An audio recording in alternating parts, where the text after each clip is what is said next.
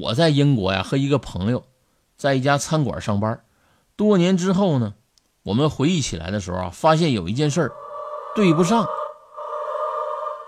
那就是啊，他说厕所对面有一个房间贴着符，说很多的中国符，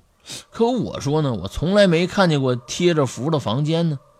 说那个餐馆呢经常闹鬼，还有一个事儿啊，我以前的经理是马来人，这老婆一个人在家睡觉，半夜呢听到厨房有人在，家里其实就他一个人吧，他以为进贼了，后来听到有人呢炒东西的声音，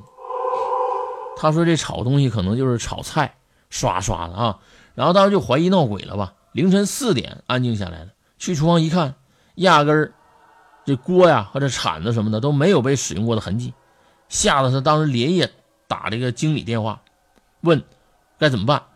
这经理啊跑来问我，我说我也不知道啊。倒是这副经理啊，他是香港人，他给出了不少主意啊。当然，这些主意都管用。